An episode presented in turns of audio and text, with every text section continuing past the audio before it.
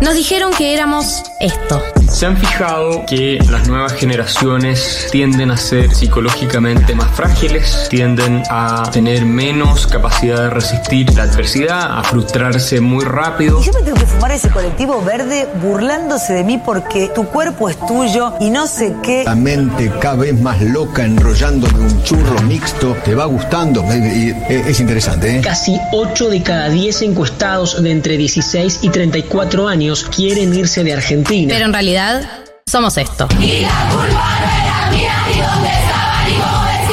esa educación sentimental que hemos recibido y que es constitutiva de nuestras maneras de responder afectivamente al mundo. Porque le doy un beso, me quiere matar a mí, la homofobia no se acepta en mi país. Miren, esto no es Twitter. Hay reglas, hay sanciones. Yo no pienso ser su víctima. No tengo problema en ser su enemiga y en demostrar insistentemente que para mí lo que le vienen a proponer a la sociedad está mal. Galia Moldavsky, Martínez Lipsuk y Leila Bechara escriben la agenda de la generación que vino a seguir conquistando derechos. Esto es 1990.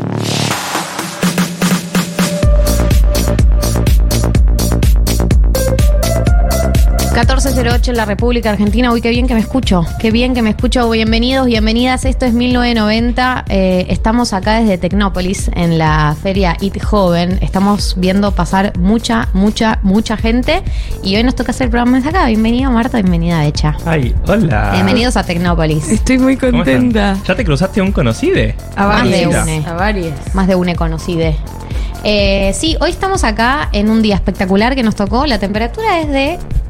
Voy a ver qué dice el celular. 23 grados, o sea, épica Sí, a nivel de temperatura. calor, Yo me traje buzo y campera. Total. ¿qué- Señor, qué señor pasó? exagerado. Pantalón largo. encima. Pero, ¿qué pasó? No sé, yo flashé que ya estamos en invierno. Sí, yo dije sí. tipo temporada de guisos. Temporada de guisos total. Igual sí, hasta hace unos días eh, era una temporada de ISOs, pero hoy hace calor. Este fin de semana va a hacer calor en la ciudad autónoma de Buenos Aires, probablemente en la provincia de Buenos Aires también. Eh, y eso lo convierte en eh, una circunstancia espectacular para hacer el plan que estamos haciendo, que es venir al aire libre y venir a eh, una feria con muchos, muchos, muchos eventos, entre ellos este programa que se está realizando aquí. Eh, como estamos haciendo el programa hoy desde, desde acá de Tecnópolis en medio de la feria de IT Joven, eh, el programa de hoy va a ser temático. Apa. Vieron que empezamos una tradición hace nada. O sea, el año pasado lo hicimos.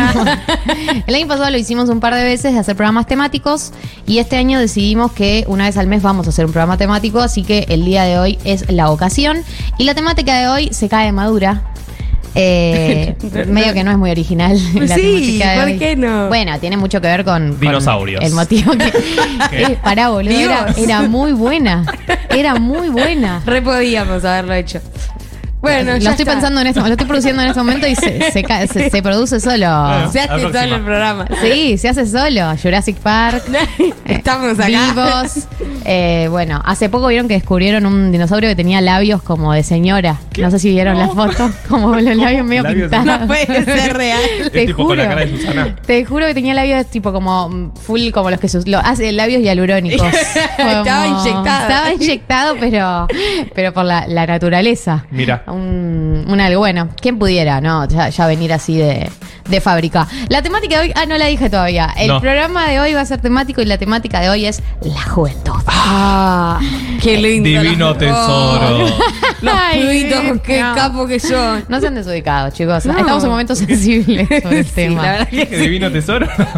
Solo podemos hacer chistes, la verdad. La verdad que sí, no nos queda otra. Y la verdad que acá está lleno de jóvenes. eh, así que vamos a hacerle honor a toda la juventud que está acá y vamos a hablar de esta temática desde todos los enfoques que se nos ocurrieron. Vamos a tener eh, invitades, vamos a tener algunos de eh, los chicos que forman parte del programa Pony, de emprendedores muy capos de todo, todo, todo el país. Vamos a hablar desde distintas perspectivas sobre la juventud. Va a venir mi hermano. Bueno, Bueno, a chequear, Bueno. ¿no? Igual también ¿Por que. qué? Y porque, viste, difícil llegar. Nosotros nos perdimos un par de veces para, lle- para Sí, llegar. nosotros- ¿Qué Bueno, pasó yo me ahí? perdí. Bueno, Yo me ¿Querés perdí. contarle a la gente lo que pasó? No, salí dos veces mal en salidas. Uh, Dos veces mal. Y- Eso es medio Imagínate. ilegal, ¿no? No, no, no, no mal, tipo, doblé al pasto. Pero no salí metiste en la salida que tenía que Claro. salir o salí en una que no tenía que salir. Típico eh, de joven. Muy de joven. Ah, bueno, a eso, a eso, a eso quiero ir. Em, ¿Qué? De- definiciones, no, no, estoy. Decilo. Deja, déjame de- ordenar las ideas. De- definiciones de la juventud, acercamientos a la idea de juventud. ¿Qué conceptos Marto me dijo que ayer de- elaboró una teoría? Ahora vamos a eso, Marto. Ah, la mierda. de Sí. cómo definimos a una persona joven o por lo contrario, cómo, de- cómo definimos a una persona que ya no es joven, Uh, digamos, por la es- positiva o por la negativa. Uno puede definirse por la positiva o por la negativa. Hay gente que dice que definirse por la negativa es, es una manera chota de definirse, pero para mí ayuda a, a encauzar un poco. Eh, así que para mí está abierta la convocatoria. Eh, en el número de teléfono de celular de Futurock. Diego estará en Futurock y él me dirá si podrá ayudarnos con los audios sin ser tan explotado, Es una dado que ya tiene otro trabajo. estamos él teniendo nos está escuchando y si Diego, si podés escuchar audios y después reproducirlos, envía un mensaje por telequinesis. Y el número de Futurock nunca me lo sé y como no lo tengo acá no lo voy a poder decir, pero ustedes saben cuál es. Ya lo tienen agendado, Ay, ya mandaron amiga, WhatsApp. No, me lo acuerdo. Ay, No, yo- no, Es re 11, joven no saberse números de 11. teléfono. Listo, Re- lo dije. pará, yo lo tengo. 40. ¿no? 11 Tengo 40 66 60. 0000. Listo. Bueno. Me lo sabía. al Por las dudas, gente, chequenlo antes. Sí, igual sí. A Te van a mandar audios a alguien. Y que- ahí mandan los datos de su cuenta bancaria con el usuario y la contraseña. 40 66 Cero, cero, cero, cero. Espectacular. Ahí manda, ese es Diego. Gracias, Diego Diego. se manifiesta a través, a través de, a través de la estratosfera con su oabecha. Así que eh, abrimos entre nosotros y abrimos a oyentes eh, señales de que una persona es joven versus señales de que una persona ya no es joven. Marto, la teoría que elaboraste anoche y querías traer hoy. Bueno, arranco. Ay, Dios. Siguiendo con lo que dice Gali, Sí. voy a empezar por la negativa, ¿no? Yo, estamos en una edad que Sí. estamos dejando de ser jóvenes. Sí. Más o No, menos. me Un resisto. poquito, Un poquito, Ah, bueno. mira. O sea, Hasta, pero sí, y sí. Alguien te lo tiene que decir. Estamos, estamos ya Estás- llegando a los estás en el 30. límite. yo tengo una edad. ¿Qué? ¿Cómo? Yo tengo una edad que es 35. O sea, a los 34 sos joven, a los Porque 35 no. el PJ tiene esa, esa edad para entrar a la juventud peronista. Ah, listo. Entonces, Ok. esa es mi la definición Yo universal de juventud. Cierro ahí, total. Si lo dijo Perón, no sé. Pero también es algo medio mm, interno, ¿no? Cuando uno se deja de sentir joven. O sea, a veces tenés una edad joven, pero ya, bueno, como yo lo, lo que llamo las almas viejas. Y hay gente que es súper adulta y tiene para siempre un alma joven. Bueno, lo que estuve pensando es, para mí, esa gente que vos llamas que tiene un alma vieja, es que pone muchas cosas en consideración cuando toma decisiones. Esto es de persona Ah. no joven. De persona no joven. Uy, yo estoy O sea, re vieja. total. Las personas no jóvenes para mí y ya están dudando si salir o no, porque al día siguiente se tienen que levantar a tal hora y tienen que... Claro, muchas como- variables para tomar una decisión. Muchas variables para tomar una decisión. Por ende, lo que me hace pensar es que en la juventud uno no pone tantas cosas en la balanza. Vos ¿no? decís Uno es que uno, una persona joven es impulsiva, digamos. Es impulsiva y no mide tanto sus consecuencias. Bien. Irresponsable. Eh, no sé si es responsable, pero no mide tanto sus consecuencias porque en el fondo tampoco tuvo tantas consecuencias para vivir, ¿se entiende? Como que su propia experiencia Acabo de matar eh, un mosquito. es lo que hace Marto. Esto lo tenés que saber, Marto tiene una obsesión, no puede dejar un mosquito vivir. Y además Con estoy sangre. pensando en el Ay, dengue. qué asco. Mm. Uh. Bueno, pero por suerte está muerto. Y sí, Eh, solo lo maté. He lo que salvado vos una decís vida. es que en la Soy un héroe. Ay, gracias. I can't really say but yes. Em, vos estás diciendo que la persona joven no ha vivido suficientes consecuencias contundentes Claro. como para te- tener que poner en la balanza varias todas las, cosas. todas las cosas que nosotros ya estamos poniendo. ¿Cómo qué? Como por ejemplo, si vamos a salir un día, no podemos salir al día siguiente y el día siguiente va a tener que ser destinado a rehabilitarse. A descansar. A descansar, en la camita. Bueno. Comiendo cositas que ya preparaste el día anterior porque ni siquiera querés cocinar. ¿Por qué, por qué esa voz? Porque sí. que no. Muy bien, muy bien, En la Marta. camita. A mí me encanta cuando habla así. Pará, eh, porque tengo, tengo dudas respecto a eso. Primero porque eh, ¿quién impone esas consideraciones? No, uno mismo, para mí son consideraciones de uno para con uno. Y pero la juventud es una actitud entonces individual, digamos, es una, una cosa que se siente en el No me foro corras con interno. lo neoliberal, querida. Sí, yo estoy en esa. No, para mí igual sí es re individual, o sea, en términos de... eh, es un fuego, un fuego interno la juventud, una manera de Sí, vivir. pero un poco la banco a Becha interno. que dice, puede ser un fuego interno, pero querido, si tenés 48 años, lamento informarte Pero que si tu fuego interno sí, está en es la rari. juventud... ya Es no sos rari joven. cuando hay... Es raro. Pero es rari, pero sucede. Hay gente que tiene 40 años y actúa Y como es- joven. Pero es joven. No, no, Actúa es. como, es distinto. Bueno, pero son criterios distintos. Hay un criterio que tiene Claro. que ver con lo científico de po- ponerle un, de, como dice Becha, tipo ponerle un tope de edad. Pero para mí es un- una. que podemos ir a eso y sí, podemos objetivamente decir que una persona de 40 años no es Joven. joven. Igual, comparado con alguien de 60, sí es joven. O sea, de Y nuevo que- vuelve a ser relativo. Para eso, 95 también es joven porque hay alguien de 96. No, 95 nunca va a ser joven en Y- ningún escenario. Para mí, a partir de gerontofóbica los que 70, resulta. a partir de los 70 no puede ser joven, incluso si tenés Ah, a alguien de pero 120 al lado. 69 sí. Sí, 69 todavía sí. ¿Qué- ¿En qué Como que estarás sos un- pensando, un no? Joven joven. dijo la ciencia, como si fuera algo exacto, la edad. Un, si tenés 60, sos un joven adulto. O sea, un joven persona mayor, ¿entendés? En los comienzos de la tercera edad. Weber, Durkheim, Ah, sos un eh, joven, pero de los adultos. Jo- de, de adultos mayores. Claro, un joven adulto mayor. un joven adulto mayor. Banco, cuando sos un bebé, sos como el joven, pero de los niños. Joven de los el joven jóvenes. bebé. El comienzo de los bebés. El comienzo de los bebés. De la era del bebé. Yo me quedé pensando igual eh, en esto de qué, qué criterios son los que uno pone a consideración para tomar decisiones. Bien. Y cómo eso va apareciendo, o sea, como que vas creciendo y se van sumando. Nunca dejan de, desaparecer. Claro, No, de hecho solo se acumulan más. ¿Por Como- qué? sí, sí, sí. ¿Por qué se vuelve, dinámica? Se vuelve complejo todo. Eh, yo, en mi opinión, eh, más allá de, mm, de- de lo mental, del estado mental, estadio mental de juventud, no juventud, que para mí la juventud suele estar muy caracterizada por por las ganas, las ganas de hacer cosas, las ganas, o sea, en el mejor de los casos uno diría las ganas de cambiar el mundo, pero incluso si no sos una persona, un joven, como uno podría soñar, del orden del idealismo, de las ganas de cambiar las cosas. ¡Eh! Eh, hola, nos gente, saludan la gente jóvenes. Hola. Hola, jóvenes. Todos esos jóvenes vinieron a escucharnos ¿Cuánta a gente joven? Seguro. Esos Son son todos muy jóvenes, ustedes. sí. Se nota que son Y no jóvenes. están escuchando, pero- Y no sé la edad, y no sé el fuego, el fuego interno como está, pero se nota que son jóvenes. Hay fuego interno ahí, se, Ahí le, se se me le ven sus miradas. Bueno, digo, más allá de, de ser un joven idealista, ponerle que no sos un joven de esos que quieren cambiar el mundo, pero igual eh, trae una potencia de la juventud, como cierta, para mí, optimismo del futuro. Una cosa de querer, Bueno, de tener está- ganas. estamos en un problema. Pero No, es, no es- estamos es bien. independiente de las condiciones reales de existencia, digamos. Para es vos es una parte- característica de sí. La sí, esencia Sí. del joven. Sí. El, Yo joven, creo el que- joven cree que, que se puede. Refuto ahí, refuto ahí. Creo que el joven cree que se tiene que creer poder. ¿Qué? Sí, sí, te banco. ¿Se entiende?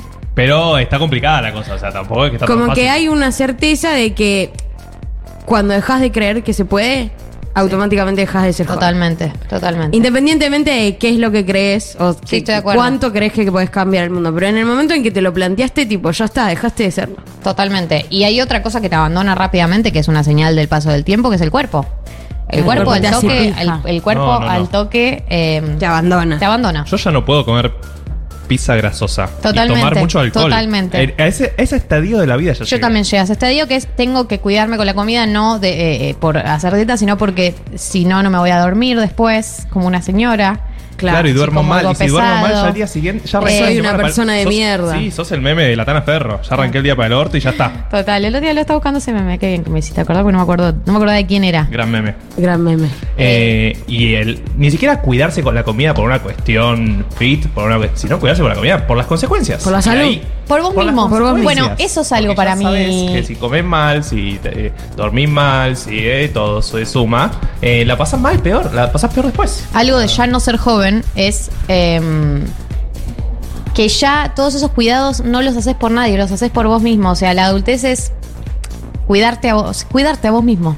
Como, viste, cuando sos joven te la pegás, vas, esto, come lo otro, bla, no importa qué, cómo, cuándo.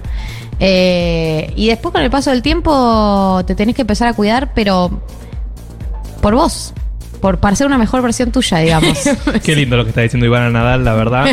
Hay que vibrar Hay que, hay que manifestar y esas cosas y va a estar todo bien. Bueno, entonces. Para mí, eh, la definición es cada vez tenés más en cuenta las consecuencias. Sí. Por ende, eh, dejá de hacer muchas cosas Y en parte se relaciona con lo que decía Gali. Pregunta los jóvenes igual. quieren, los jóvenes hacen. Claro. Quiero escuchar a la gente lo que, lo que tiene para decir. Eh, recuerden que es o por la positiva o por la negativa. ¿Qué cosas sí es de joven y qué cosas eh, significan que ya no sos joven? Diego, sos vos Siendo amigo. las 14 y 13, chicos, yo con 40 años me autopercibo joven.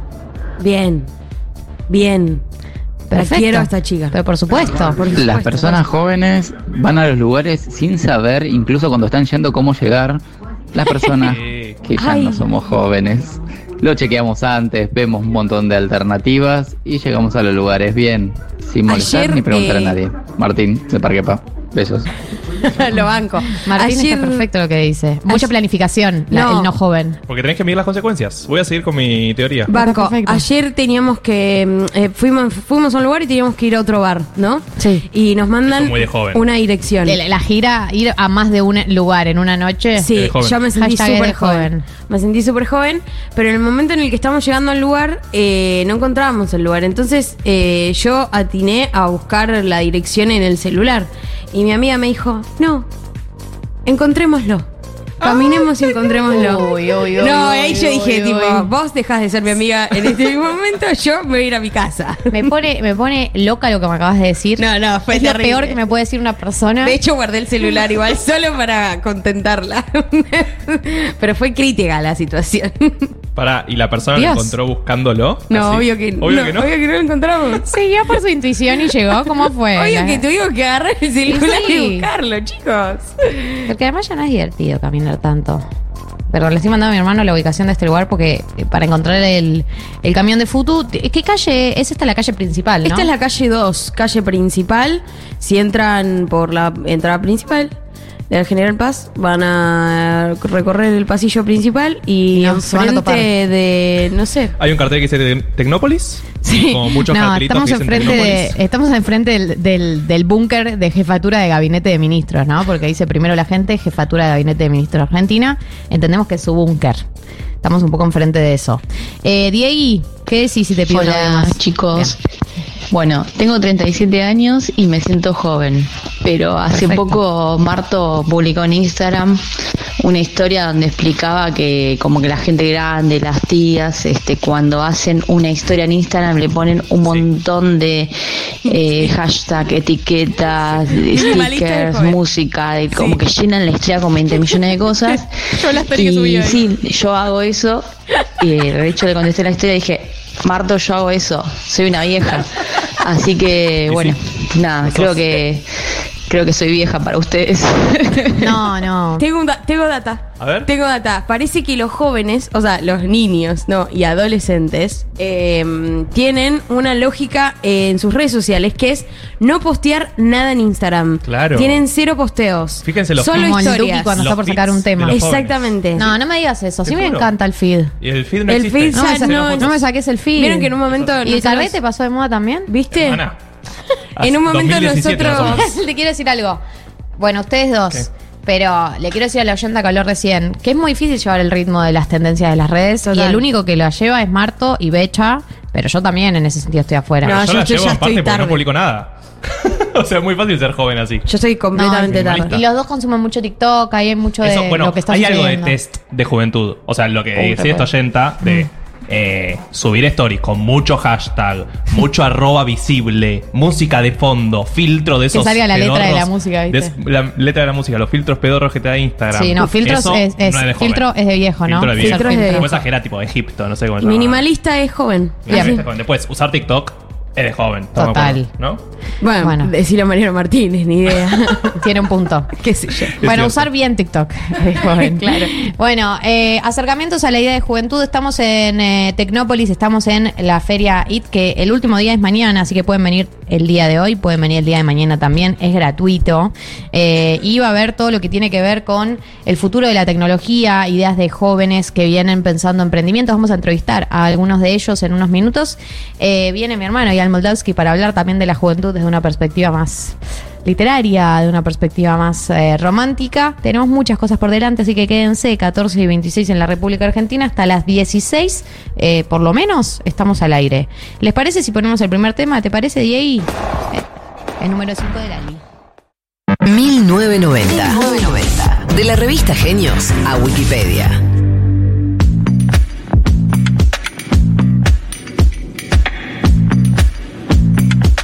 Seguimos en la transmisión que estamos haciendo con este 1990 temático de juventud desde eh, la Feria IT, desde Tecnópolis. eh, y hay un aspecto en particular de lo que tiene que ver con la Feria IT Joven, que es con eh, Pony, potenciar nuestra innovación. Eh, es un concurso público que es para emprendedores jóvenes que bus- busca fomentar la cultura emprendedora, para asistir al desarrollo de sus capacidades y para fortalecer el talento argentino, que es básicamente jóvenes de todo el país que estén haciendo emprendimientos que estén buenos y en ese sentido darle un empujón. Es una pata muy importante de lo que es esta feria IT Joven.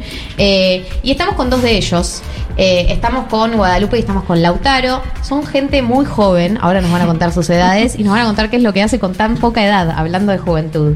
Eh, Guadalupe, hola. Hola, ¿cómo estás? Bien. Eh, Lautaro, hola. Cerca del micrófono hablale porque si no la gente no te escucha. Yo sí. Hola. Si querés agarrarlo con la mano tipo cantante. Hola. ¿Cómo estás? Bien.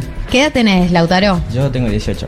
18 años. ¿Qué estabas haciendo vos a los 18?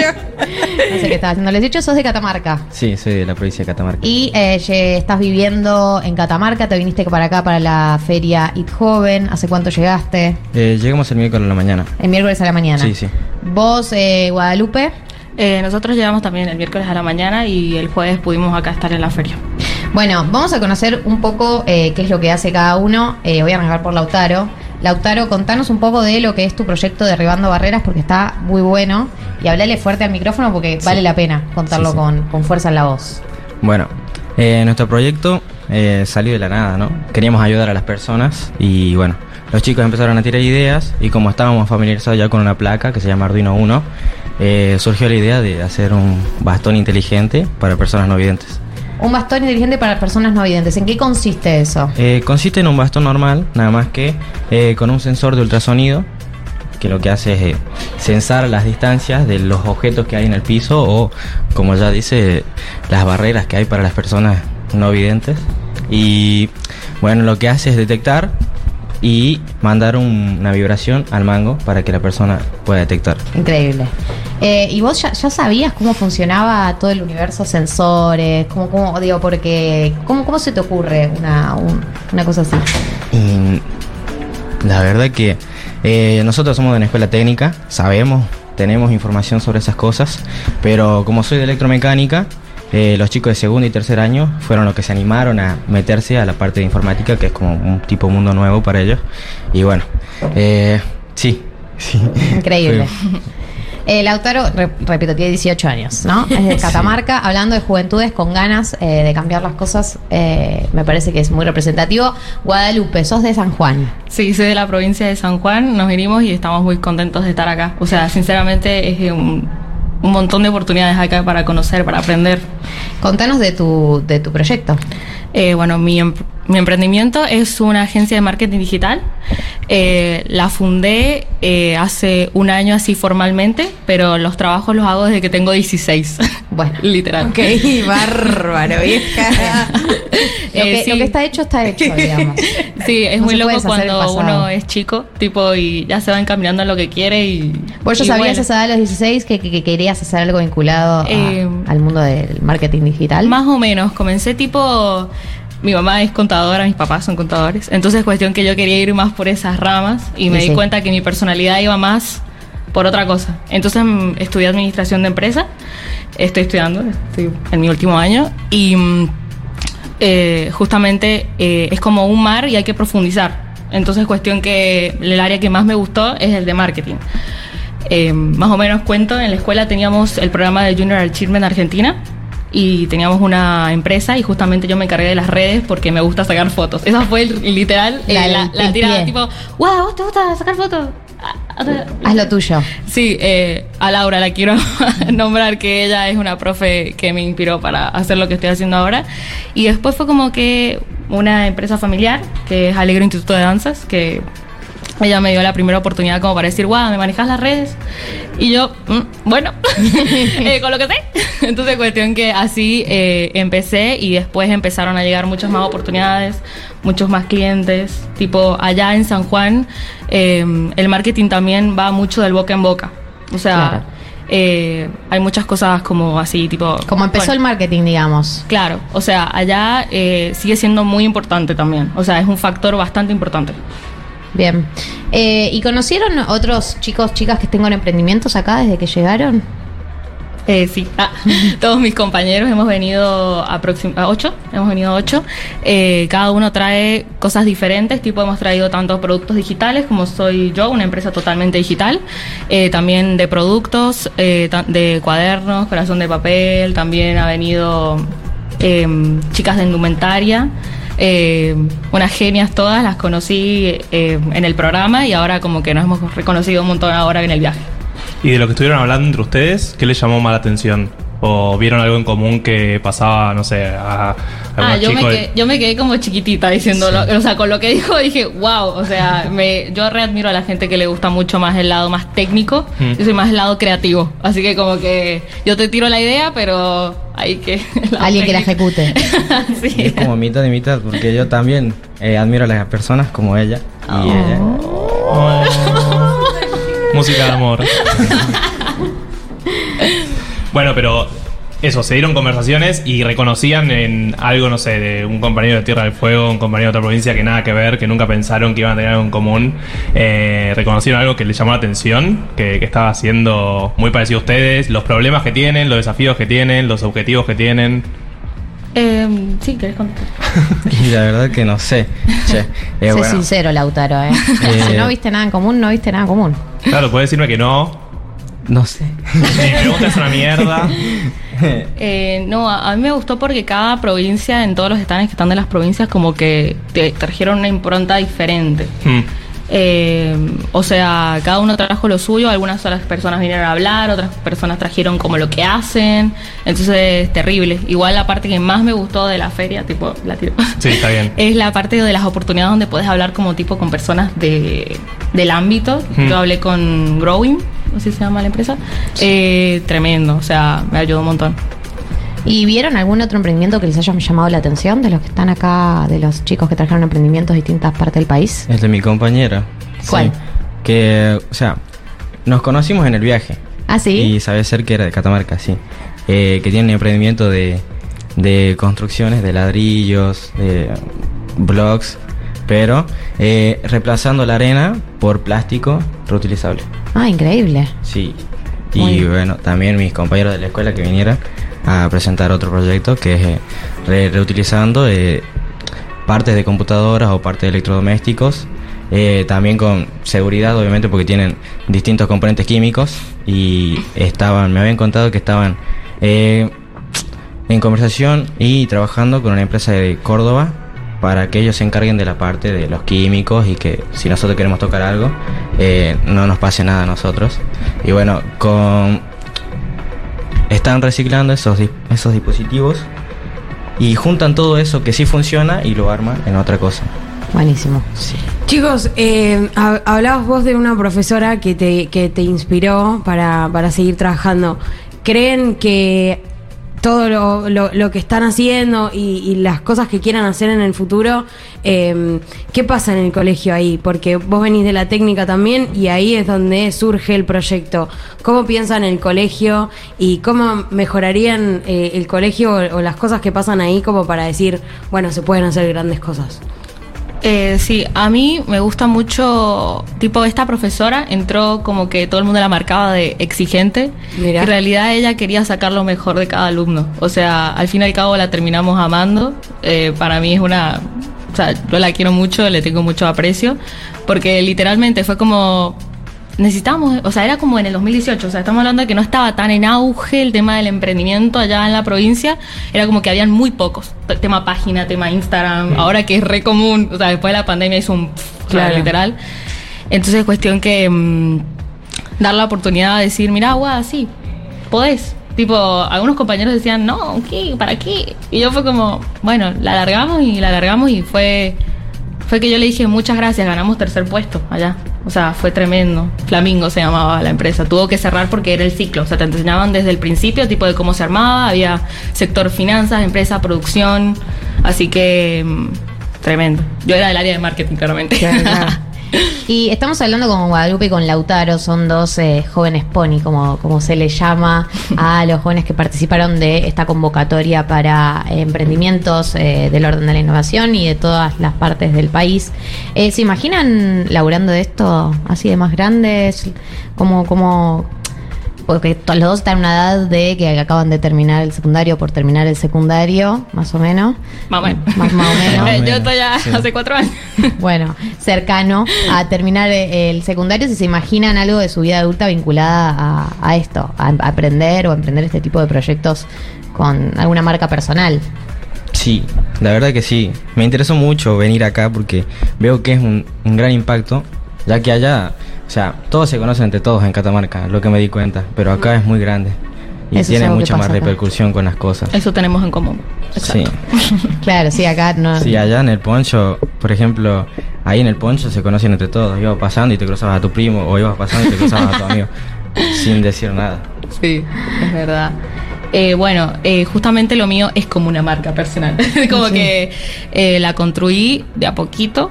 Eh, fue una experiencia súper como, no sé, como que me llenó mucho porque yo tenía mucha vergüenza antes. Siempre sido una persona extrovertida, pero siempre con el medio de que eran, si hablan las historias, no sé qué. Y en el 2020 fue que hice el PUM, que fue justo cuando salí del colegio. O sea, literal, eh, justo agarró la pandemia. Entonces, cuestión que dije, ¿qué hago con mi tiempo? ¿Cómo hago para para hacer algo que me guste, que me inspire, que me saque de esta tristeza que era la pandemia y creé proyectos fotográficos. Y la- literal, ese fue como mi primera inicio, tipo, no, una locura. Eh, las amo a mis amigas. O sea, mis amigas eran las modelos. Les contaba y me gritaban, ¡ah, guau, qué buena idea! Siempre ahí Así que un, un saludo para mis amigas. Para tus amigas. Eh, sí que, o a veces no las conocía tanto, pero como que hay esa onda en San Juan, tipo de decir, che, y tenés algunos amigos en común, y como que te dicen, sí, dale. También me prestaron muchísimos lugares recopados, porque allá la arquitectura es muy nueva. O sea, nada que ver como acá en, en Buenos Aires eh, por el terremoto. Entonces, cuestión que es muy difícil encontrar así como un lugar que digas, che, esto me inspira arte. Entonces, cuestión que Arte, arte, arte. los busqué, los encontré, me dieron el espacio, todo completamente gratis, era toda colaboración, era para crecer. Y mi papá me decía, ¿por qué? Sí, ya vas a ver, ya vas a ver, ya vas a ver que todo va a estar bueno. Y así fue como crecí y así después me largué tipo a, a- a cobrar por ese tipo de servicios como la- lo es la fotografía a la hora de, mm, de mostrar los productos tipo en el área de marketing. Y voy a hacerles una pregunta como si fuera una entrevista laboral. ¿Cómo se ven en cinco años? Uy. Cuéntenme. En Cinco años, no sé. La verdad que no sé porque eh, primero yo antes de venir acá eh, pensé que iba a ir después de la escuela directo a las minas o hacer otras cosas relacionadas con mi mi, mi mi escuela, pero ahora estoy descubriendo muchas cosas y me está gustando todo, la verdad. Así que estoy viendo para dónde irme y para dónde no. Está buenísimo. A ver, yo en cinco años. Falta mucho, pero no tanto, ¿eh? Eh, no, Pasa no, no. Eh, primero me veo recibida de mi carrera inicial, que sería administración de empresa, y con esas herramientas eh, potenciar mi empresa. Y justamente le veo futuro, tipo mi sueño es tipo tener muchísimos colaboradores. Tipo, ahora tengo una persona que es NASA, mi compañera, que ella es fotógrafa más profesional, tipo, ella se dedica, Se dedica a a, la lleno, fotografía. a lleno. Entonces cuestión que mm, le dije, mira, colaboremos, tipo, llevemos una cuenta, dos cuentas, y, mm, y me dijo que sí, y así me gustaría con todo, tipo, alguien que se encargue mucho más del, del, ¿cómo se llama? Como la parte más técnica del marketing, como lo es la eh, meta, todas esas cosas, como profundizarlas muchas más. Acá, con lo que he visto en la, en la feria, digo, che, me toca poder estudiar mucho más. Acá están, o sea, tipo, me ha inspirado muchísimo ya, ya. Es como que es un pasito, como que estoy justo en una etapa, como que terminando la carrera, que está bueno decir, che, ¿qué pasa después? Así que, y por qué no, eh, también conectar mi empresa de marketing con otra también, o sea, tipo, algo así también, me imagino. Genial. Me encanta, eh, me encanta haber charlado con ustedes. Les deseo todo el éxito en lo que sea que emprendan. Eh, pueden ver los stands con emprendimientos como el que nos contaban Guadalupe, Guadalupe, perdón, y Lautaro, Guadalupe, Guadalupe y Lautaro acá en eh, el área Pony, eh, potenciar nuestra innovación en la feria IT Joven en Tecnópolis. Todavía tienen el día de hoy y el día de mañana para hacerlo. Gracias chicos por venir No, al muchas programa. Muchísimas gracias por invitarnos. Espero que nos puedan seguir, vos estarés ahí. ¿Redes quieren pasar? Eh, No me acuerdo la mía. Bueno, yo, Guada Sánchez N, PH. Así, Guada y Sánchez adentro de eso NPH. está mi emprendimiento que se llama Mine. Mi segundo nombre es Amine y está en árabe, entonces dije, "Eh, ese nombre creo que nadie lo va a usar. así que Perfecto. yo me le pongo así a mi empresa. Y Lauti Morales. Lauti Ah, Morales. vamos. Con, con Y. sí. Bueno, gracias chicos. Nosotros vamos a escuchar un poco de música. ¿Te parece ahí? Sí, me parece. Dale, vamos con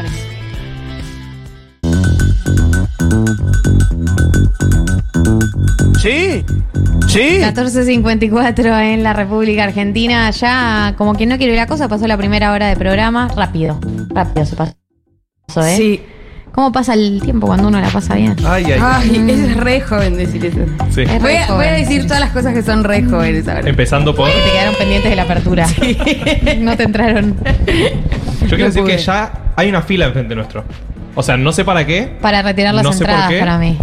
Eh, Sí, hay que retirar es para el G de entradas de show. Hola, Hoy ¿cómo toca estás? trueno a las 21. Toca Trueno a las 21. Hola, ¿cómo estás? Eyal gusto. Moldavsky o Ello Moldavsky en redes. Aplausos. Ah, esto es lo que hacen cada vez. eh, así se ven vivo. Cuando hacen, cuando lo, deprimente. claro, cuando lo escucho digo, ay, qué lindo. Y ahora que lo vi, no. Pero porque Es medio depre. Diego tardó, Diego tardó, pero después lo tira grabado. Mira, Diego, tíralo como lo tirás vos grabado, porque en general no lo sé. Está María también. es otra gestión. Claro. Eh, Claro, en es la, la general- primera administración. Nosotros lo decimos en vivo y se suma el, el grabado y parecemos más. Claro. Metémoslo, mirá, Diego, tíralo. Claro, porque yo lo escucho y digo, che, re bien reciben a la gente. Pero ahora que estoy acá, no estoy seguro. Claro, Una como que sitcom. no, es toda una mentira. Pedimos Sí. disculpas, pedimos Eh, es como el Está aplauso bien. en radio que pasa mucho eso también. sí. Sí, sí, sí, sí, sí, exactamente. Eh, bueno, está ahí Al Moldavsky. Vos querés aprovechar, Becha, igual ahora abrimos de nuevo. Eh, 1140 66 000. La temática del programa de hoy es eh, la juventud. Sí. Y arrancamos con eh, definir la juventud o por la positiva o por la, o por la negativa. Cosas, señales de que sos joven versus señales de que ya no sos joven. Podés elegir. ¿Sabes cuál pensé el otro día? Para mí que divide. ¿Qué? ¿Cuál? La gente que mira para los dos lados cuando cruza una bicisenda. No, hermano, pero eso No, es querer es- vivir, básicamente. Claro. No, no. La gente Querer que sobrevivir. no es joven, o sea, los adultos, Sí. No solo miran. miran para donde viene el auto. Ah, ok, pero una cuestión cultural de que no están acostumbrados Eh, a la Claro, bicicenda. de que la Pero les es- una división generacional. Ok, o sea, van a morir. No, no tienen No, incorporado no. la idea de mirar a los dos lados a la hora de cruzar, cosa que un poco tiene sentido, pero podrían incorporarlo ya. Ok, crítica social. Crítica Sí, social a los adultos. Claro. A los hay adultos. Es decir, es decir, a la peor generación que vive en nuestra sociedad. Hay un poco de gerontofobia en Sí. tu comentario. Sí, Eh, ¿Vos, Bella, querés decir algo que te quedó pendiente No. de eso? Ah, bueno. Iba a decir algo de que me parece que algo de decirle truenito a trueno, ponerle o vosito a vos. Vosardo. Vosito. Esas cosas también. ¿Eso es de joven o? Eso es de viejo. No, Ah, no, de porque- total. La dudo, Gali. Obvio que no, ¿Cómo? ¿Ves? Es que Gali ya está en el Ya límite. está en el- ya- Yo no está. estoy en el límite. Este Yo nunca programa fui no te joven. merece, ya. Yo nunca fui joven. Para mí una, vos nunca fuiste joven. Para mí una palabra de joven que no sé cuándo se impuso, pero que ya está impuesta y que no llegué a saber es la de estoy en mi prime. En mi prime, seguro. Sí. eso Como en mi pico. Estoy en el prime. en mi pic. ayer estaba. Est- ayer Claro. estaba. No, no, el prime. Ayer estaba en eh, que- Coso de Bizarrap y un Coso. niño de 11, Show 12 de años, Bizarrap. show de Bizarrap, me dice: No, estoy en el prime de ganarme cosas. Y Como tuve que le que, está pasando pensarlo mucho. un segundo y dije, ah, claro, y me empezó a decir todo lo que se venía ganando. Se- o sea, se saca por contexto la Claro. expresión. Claro. Claro. Bueno, eh, nosotros estamos usando mucho. Yo, yo la escuché de vos la primera vez. ¿Cuál? Factos. Factos. Factos. Factos. Factos es bueno. Total. Factos es buenísima. Pero Buenísima. subirse a todas esas cosas desde joven. No, eh. Ay, te queda mal. Cuando te queda A mal, te nosotros queda no. mal. Cuando te- eh, pero, pero son cosas que es como la ropa. Hay cosas que te quedan mal y cosas que te quedan bien. Para mí hay gente que usa la fra- las palabras de joven siendo adulta y le quedan bien. Sí.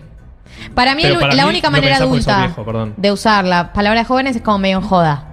Es decir, facto, jaja. Oiga. Para, ahí, Como para mí guiño de que- ahí rompes. Eh, La cuarta pared. Además, a la cuarta pared generacional. Por eso te odian después. Porque les quitas algo que es, les es propio. Claro, y tienen que inventar uno nuevo. No, tipo, la juventud H. no te odia porque les quitas palabras. Te odian porque los reprimís cuando le- literalmente quieren hacer algo. Claro. Que use sus palabras no les molesta y hasta se ríen No, de vos. Tal vez habría los que darles jóvenes, trabajos y para mí los jóvenes son cada vez más gerontofóbicos de a cada vez a menor edad, digamos. O sea, la genotofobia A los arranca seis. a los 25.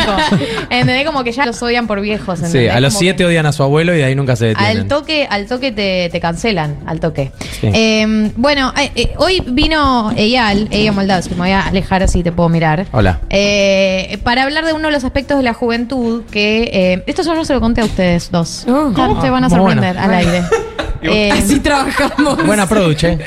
me gusta sorprender, viste, Reandy Kuznetsov. Tengo una sorpresa. Sí. sí. Traje, a tu, Cierre- traje a tu tía muerta. La revivimos para hoy. No metas a tu abuela muerta, si viene escupidero. Eh, cierren los ojos. No, mentira. Hija de puta. Ahora la aplicación Sí, de los ojos. por y nos- 15 minutos. Nos traslademos. Y tírense de espaldas. No, y imagínate cuando era joven. No, eh, un aspecto que veníamos hablando sobre el tema de la juventud, eh, que vamos a, a explorar con, con Eyal, o Ello, como lo conocen en las redes, eh, es el tema del primer amor. El primer enamoramiento, en realidad, ¿no? Eh, la diferencia de cómo se vive el amor en la juventud y cómo se vive. No sé si en la adultez, pero con el paso del tiempo, cómo va cambiando la, eh, la concepción del amor, cómo lo vivís en el momento, lo que esperás del amor, lo que esperás que te pase cuando te enamorás. Ya entiendo por qué no, Tengo- no nos avisaste. Tengo una pregunta igual. Todo si, se explica. si lo pusiste en el grupo y te olvidaste porque sos vieja. No lo ¿cuenta puse en el como grupo. ser vieja, Sí. básicamente? Es ah, la confirmación No, de la Juli vejez. lo puso en el grupo. Yo Ok, no. buenísimo. Eh, y eh, Eyal traía algo, ahora te doy pie, que es eh, que hay un autor que es muy de la juventud, que es eh, Julio Cortázar. Claro. Justamente. Sí. Uh, el autor, por ahí, el autor de la juventud. Eh, y bueno, ese es el momento en que te doy el pie para que sigas explicando. Sí, o sea, traje a Cortázar porque para mí es un. Viste, eh, va, yo cuando hablé con vos y vos me dijiste, bueno, esta cosa de primeros amores, primeras militancias. Siento que Cortázar es un autor que aparece cuando uno está haciendo sus primeros Primeras, cosas. sí, Total. todo. En general, viste, primeras escrituras. Es como el primer autor más difícil que lees. Es un autor que llega, eh, no sé, en tercer, cuarto, quinto año de la secundaria, por lo menos en las secundarias de, no sé, Capital. En general eh, entra en ese momento. Y, y tiene como que reúne toda esta este aura de. Ahora pienso el mundo, ahora siento cosas, ahora quiero decir algo, quiero generar un impacto. Lo bohemio. Lo bohemio. Totalmente. Mi vida va a ser arte, mi vida va a ser amorosa, voy a estar roto, voy a ser... Y él como personaje también tiene como todos estos matices, entonces me pareció un buen autor para hablar de cosas de juventud. No es que no sea, sea un autor que no se puede leer en otro momento, pero siento que es un autor que en ese momento de tu vida calza muy bien y que después, bueno, lo retomás o no lo retomás. Totalmente, totalmente. De hecho, creo que no lo volví a leer después. tampoco. Eh, yo, tamp- yo lo leí un par de veces. eh, voy a decir algo que para mí sí es de viejo. Y es, eh, yo creo que la vejez eh, te gira hacia Borges. Y te aleja de Cortázar. Corte- Uh, pará. sí, Uy. Cortázar es de joven y Borges de viejo. Si a mí Bueno, me sí. gustaba es Borges clip. de adolescente, que ya soy un viejo. No, de esa edad, no, eh, no básicamente. necesariamente. La verdad que Borges es muy bueno. Ok. Pero muy snob siento si te que. gustaba eh, Borges. Claro, un poquito no. Pero siento que cuando Bueno. sos eh, joven y querés cambiar el mundo. Ahí va Barco. eh, Necesitas que Cortázar. ¿Cómo barco? Jugador de Ah, es solamente un colorado. Es todo lo que es. Una persona con pelo rojo. Aparte, todo lo que necesitó Galia. Sí, sí, sí, sí. Sí, aparte dije, eh, el jugador de River, chao. Yo también, Ezequiel. Ezequiel. Un saludo a Ezequiel. Eh, no, Está era un bien ahora. nene de 11 años colorado, todo lo que necesitaba Galia para decir ahí va Pero vino a, la feria ahí joven y eso hay que valorarlo porque debería estar entrenando. vino a conocer a sus coetáneos. A la nueva figura de- definitiva del Club Atlético Juan Román Riquelme. Gracias, Jay. Eh, no, eh, pensaba mm, un aspecto sobre lo que. Pensaba- Sobre Valentín Barco. Pensaba un aspecto sobre el centro atrás de Barco. Voy a desviar la conversación por otro lugar que también venía pensando que es. No te presenté para la gente que no te conoce, porque además mi hermano. No, la atención que me estabas prestando era total. O sea, estabas es que- pensando en la gente, en que no te presenté y en qué vas a comer cuando Voy a vuelvas. decir algo igual para los oyentes, que es que eh, te distrae mucho la cantidad de gente que hay afuera de esta sí. pecera. Yo Sí. no puedo parar de mirar. Todos caminan. Todos caminan, Todos y, miran, y miran. Y todos caminan y, miran.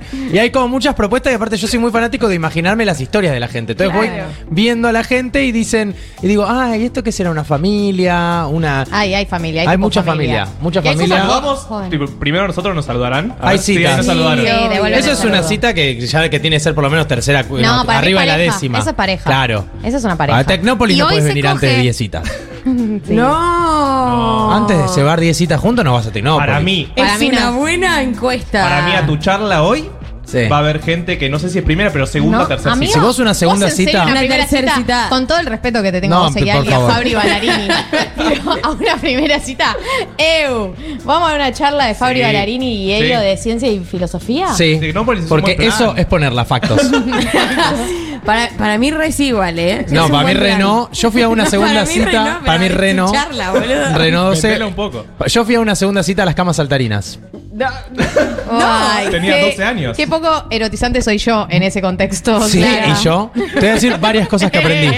Dale. Varias cosas que Qué aprendí. interesante todo lo que dijo Cortázar. Sí, esto lo dijo Cortázar. Uno, el viaje en auto es muy desafiante. Eso es algo que dijo Cortázar. Ay, verdad, bueno, Porque queda fue cerca. una hora de ida, una hora de vuelta con una segunda cita en auto. Ay, eso. La charla anduvo muy bien, igual la piba era Mate. muy copada. Mucho mate. Dos, se transpira mucho. Uh. Es muy Claro. malo. La Ya haciendo ejercicio, Y la vuelta boludo. Es como ir al gimnasio. Yo me Sí. imaginé que era como un cumpleaños de 11. Yo a la media hora estaba desmayándome y nos faltaba media hora más. Ya no sabes qué hacer, pero no querés No, obviamente el que relaciones no hubo, eh, pero, pero, la- pero, pero las risas nos faltaron. Bueno, Cortázar. Volviendo, uno.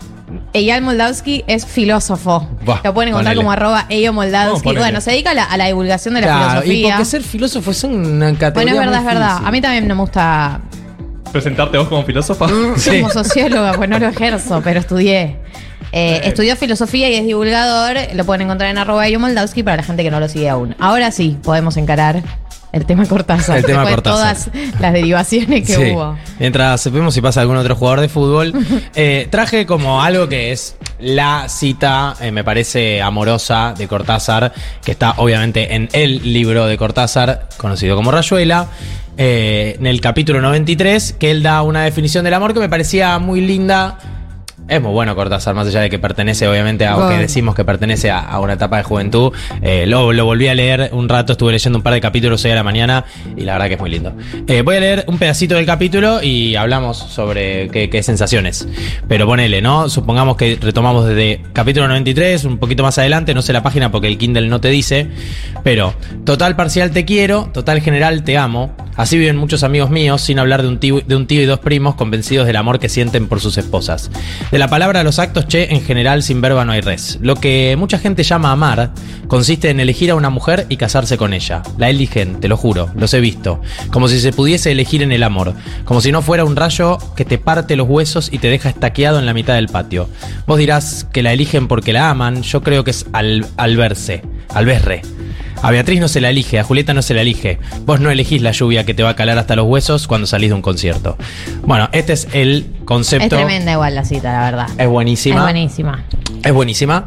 Eh, bueno, es, ah, voy a abrir. Factos, igual. Factos, sí. Factos total. No, no sé si factos. Para mí sí está muy asociado a un primer acercamiento Claro. al amor en la juventud, que es la idea de que el enamoramiento te va a llegar de esa manera. Todos los que leímos Rayuela teníamos la esperanza de que el enamoramiento nos llegara de esa manera. Como Y un todos los rayo que te vimos Cris. Morena también, digo, Sí. para Claro. tampoco. Ah, real. Digo, sí. hay algo Factos con, eso también. con esto que, que alimenta una parte del amor que es la que siempre consumimos culturalmente, que es la del amor. Esto está dicho de una manera muy linda, pero que no deja de ser ese amor de nos chocamos en cámara lenta, se caen los papeles al piso, nos agachamos a levantarlo, nos miramos y a partir de ahí amamos para siempre. Hay algo con ese relato amoroso que conserva una parte de verdad y que también es un poco injusto en cuanto a los procesos para amar. Eh, por lo menos en cuando la vida se desarrolla. Ah, Tienen que pasar muchas más cosas que ese. Yo sí le concedo. Si nos ponemos a pensar o si nos ponemos a debatir, y, ahora eh, les doy a ustedes también, pero yo sí concedo que hay algo eh, eventual en el amor en, el, en términos de uno no dispone de eh, total libertad para elegir cuándo amar o de total herramientas para enamorarse de la persona que quiere enamorarse, ese lugar de lo, del rayo que te parte al medio, ok, el amor lo conserva, pero evidentemente enamorarse es un proceso mucho más complejo que cruzarse con alguien y que te parta la mitad. No solo enamorarse, sino eh, formar una pareja. Me parece que eso también hay una, diferencia abismal. Porque por ahí, vos poné que a vos te pasa lo del rayo. Eh, se me caen los papeles, los, los agarro, te miro y tenemos una conexión.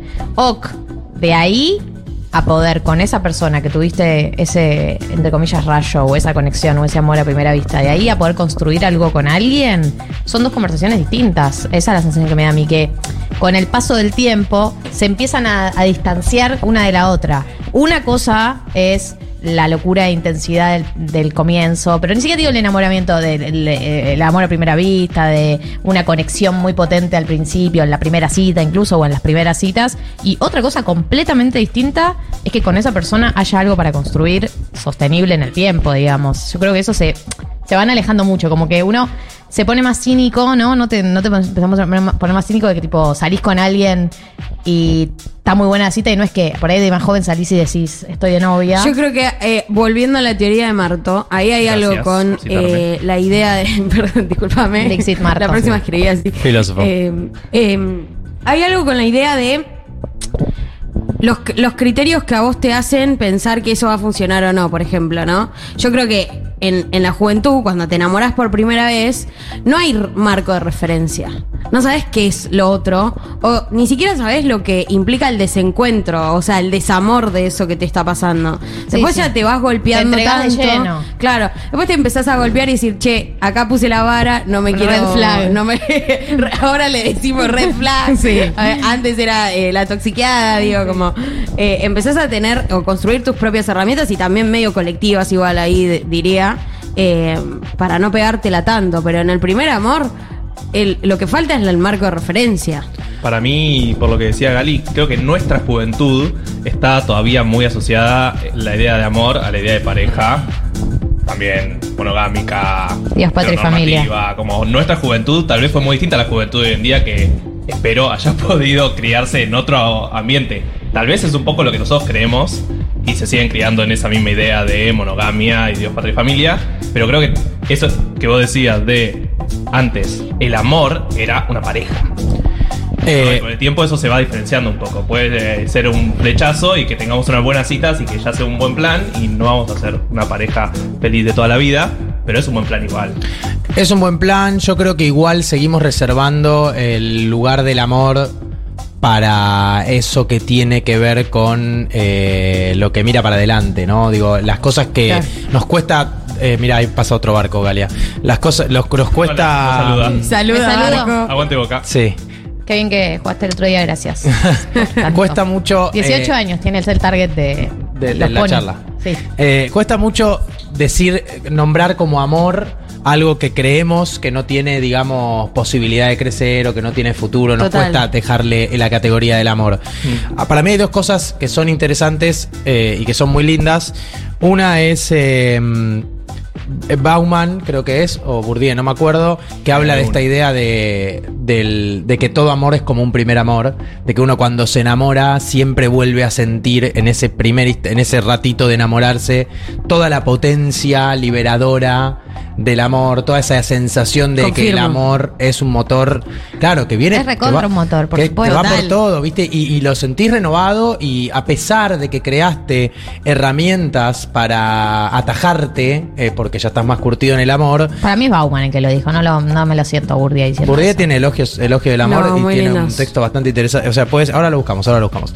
Pero habla de esta idea de que todo amor parece un primer amor, porque tiene esta, esta potencia de renovarse y esta sensación de, que no, no tiene pasado el amor, ¿no? ¿no? No importa que ya pasaste por otros amores, no importa que ya s- creaste herramientas, que ya sabés lo que querés, lo que no querés.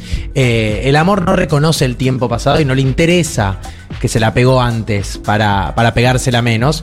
Y hay otra idea que también me parece muy interesante en términos de eh, hasta dónde uno puede aprender a amar o hasta dónde uno crea a Marcos, que es lo que dice Blastos, y esto sí dice es Blastos, que es la idea de factos, profesor Blastos, que es la idea de que uno no puede elegir de quién enamorarse, porque uno no puede particularizar el amor. En el sentido, si alguien te pidiera que vos le digas, bueno, ¿por qué te enamoraste de una persona? Eh, Describímelo. Aunque hagas el esfuerzo de sacar 5, 6, 10 características, las enumeres y las separes, no hay forma de que si vos de que si vos pudieras sacar esas cosas y llevárselas a otra persona, te enamores de esa persona. Claro, claro, no hay, una, Hay un algo- cálculo. Ah, no hay un cálculo. Hay algo que pasó en esa persona que tiene que ver con una especie de totalidad de esa persona que solo se dio ahí. Y ese es el gran problema. Porque si uno pudiera elegir cómo amar, tendría muchas más herramientas para lidiar con la vulnerabilidad del desamor y para lidiar con buena parte de los dolores del mundo, que también el amor en muchos momentos lo cura.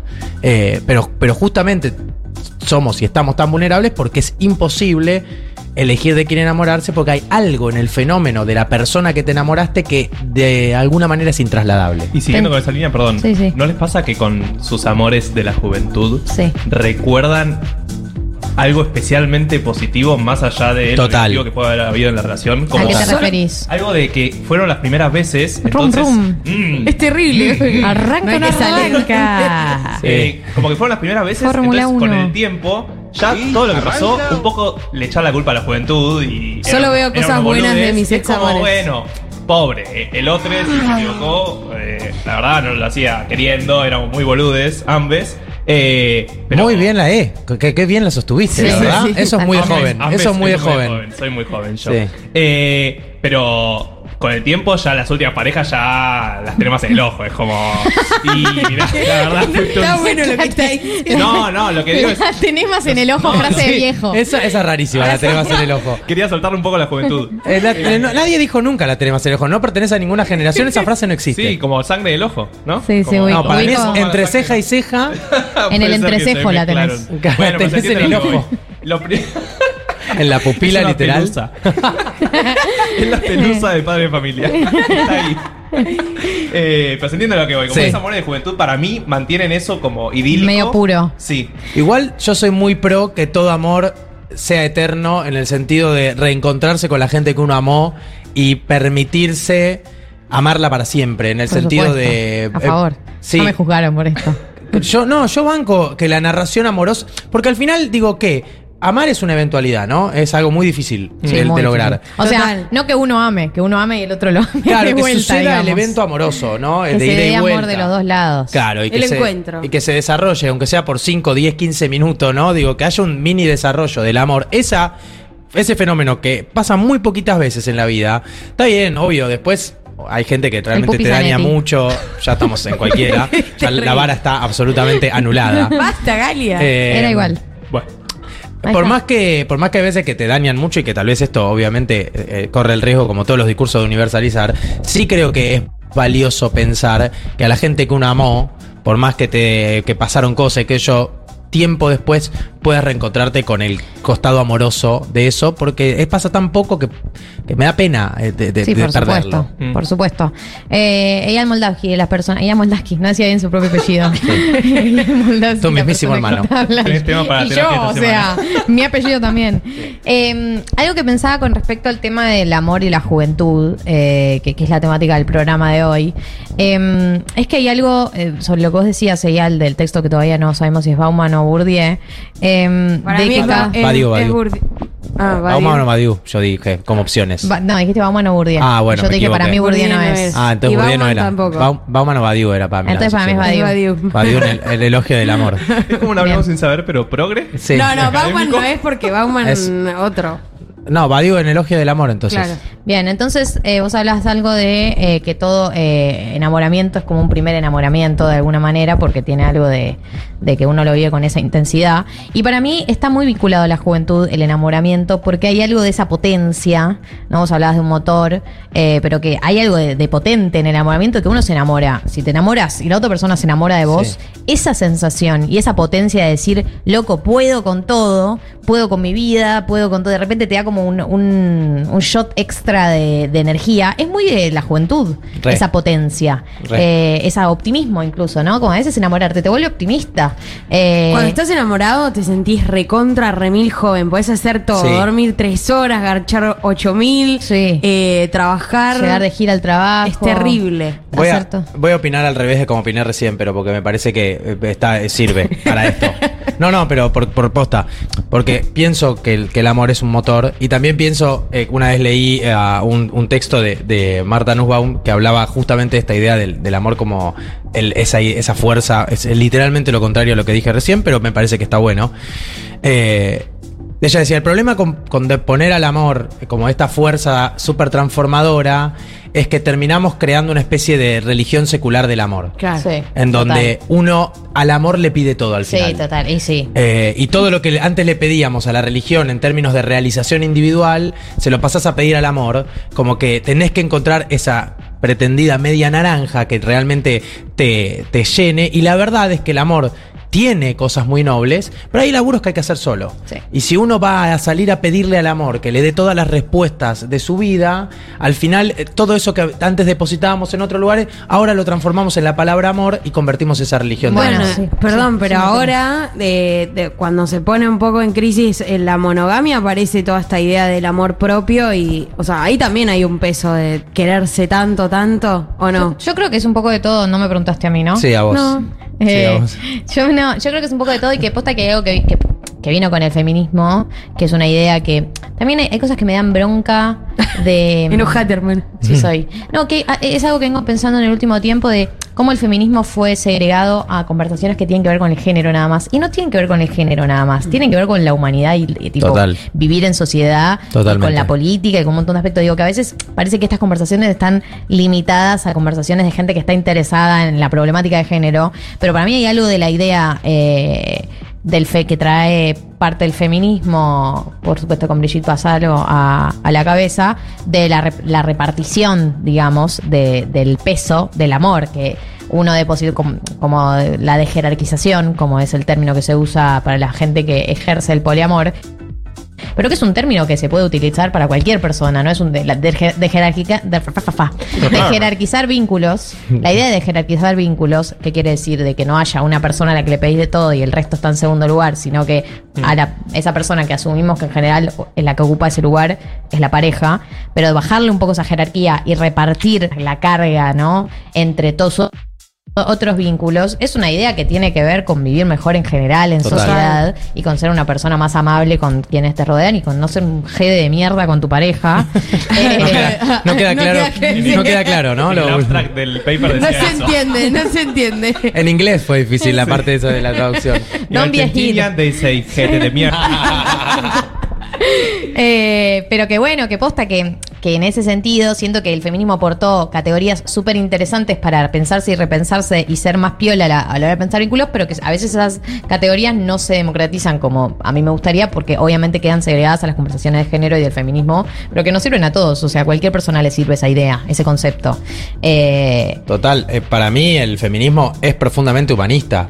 Digo, en la segunda etapa de la discusión, cuando se- la discusión deja de ser eh, las muertes, los asesinatos, la diferencia eh, de salarios como cuestiones elementales que no deberían pertenecer a la discusión porque ya tendrían que estar saldadas, lo que viene después de eso es una discusión mucho más humana, mucho más sensible, que tiene que ver con cómo nos vinculamos las personas entre nosotros. Ese total. para mí es el verdadero planteo.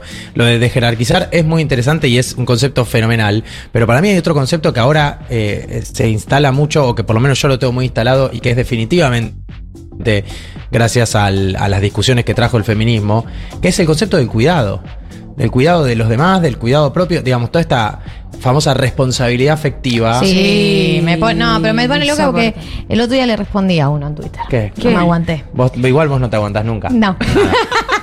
otra, no, no sé otra por qué lo decís. No, se, se me soltó la cadena por primera vez. Otra ocasión en la que no me aguanté en la semana. Eh, Lo tenías en el ojo. Porque viste que ahora está de moda. Quiero que se llame así mi próximo programa. Lo tengo en el Lo ojo. tengo en el- No, viste que ahora está de moda, por supuesto, eh, partir el feminismo de nuevo, ¿no? De- de- dentro del mismo progresismo, ¿viste? Como una cosa de Es que como, es- como pasó de moda. Una pose. Como pasó de moda, ahora medio nunca les, nunca les había caído bien el feminismo, El pero ahora lo pueden decir. El postprogresismo es Feynman. Sí, literal. El pop progresismo es el progresismo era una boludez. Dios, patria y familia, Viste que tenía está de razón. vuelta, y el feminismo era toda una exageración. Entonces el día un pibe tuitea esto. Esto. Dos puntos. Sí. Sí, Sí, Te vamos a ir a dos buscar. puntos Che, ¿Se total. acuerdan cuando eh, unas inventaron el concepto de responsabilidad afectiva porque se pensaron que no iban a sufrir más por amor? Lo vi. Jaja. Loro, No lo vi, no lo total. vi. No lo Le vi. respondí. Vi tu respuesta, ¿Qué claro. le dijiste? Yo lo que le dije es que algunas personas hayan usado el concepto para el orto no significa que el gnóstico del que haya partido. Exacto. ¿Y a qué me refería con esto? Que es, yo entiendo, el concepto de, responsabilidad afectiva se usó para el orto, como todos los conceptos se usan para el orto, como la gente usa para el orto, porque la gente que usa para el orto conceptos, porque tiene, eh, decide utilizar un concepto teórico para expresar su propia vida, porque lo hace sentir más amparado, no es mi culpa que, esté, que, que haya gente, que haya cornudas que usen mal el concepto de responsabilidad afectiva. Dale, cuidate. Dijo, lo dijo, lo dijo. Eh, lo- Cornudas. Pero más misógina, dale. Lo que digo es, eh, el, el origen de la idea el origen de la idea de responsabilidad afectiva es una, el origen es el del cuidado. Y no es no vamos a sufrir más por amor. Era, eh, fuimos una generación que se vio enfrentada al escenario de las redes sociales, que es algo muy nuestro, los vínculos enfrentados a las redes sociales, y se armó una ley de la, selva absoluta, en donde apareció esta idea de, loco, dado que esto es una ley de la selva, las redes sociales, y que yo puedo aparecer, desaparecer, te respondo, te escribo tres días seguidos, te dejo de responder, te tiro. Digo, algo que todo esto es una selva. ¿Qué onda si pensamos en una idea de intentar, para mí, lo pensaba el otro día, el origen, no lo pensaba el otro día, lo escuché en el podcast de forma semanal. Quería robar ideas. No, pero lo pensaba después de escuchar el podcast. El origen del concepto de responsabilidad afectiva es ser consciente de que tus acciones tienen consecuencias en el otro. Ese es el concepto. Pero es muy básico. Es muy básico, pero no es que pensamos que íbamos a dejar de sufrir. Sí, hay gente que lo usó así, que tipo, alguien no te abola y, ay, no tuviste responsabilidad afectiva. Pero mm, vos sabés, la persona que tuiteó esto sabe a qué se refiere el concepto de responsabilidad Pero, afectiva. eh, claramente se Y no está queriendo eso. limpiar el culo, porque porque ¿quién tuitearía, Sí. quién diría algo así? O sea, si no, si no te la mandaste y te están reclamando. Yo también me la mandé. Todos nos la mandamos y por eso nació el concepto. Claro, claro. Digo, Volviendo a la juventud. Sí.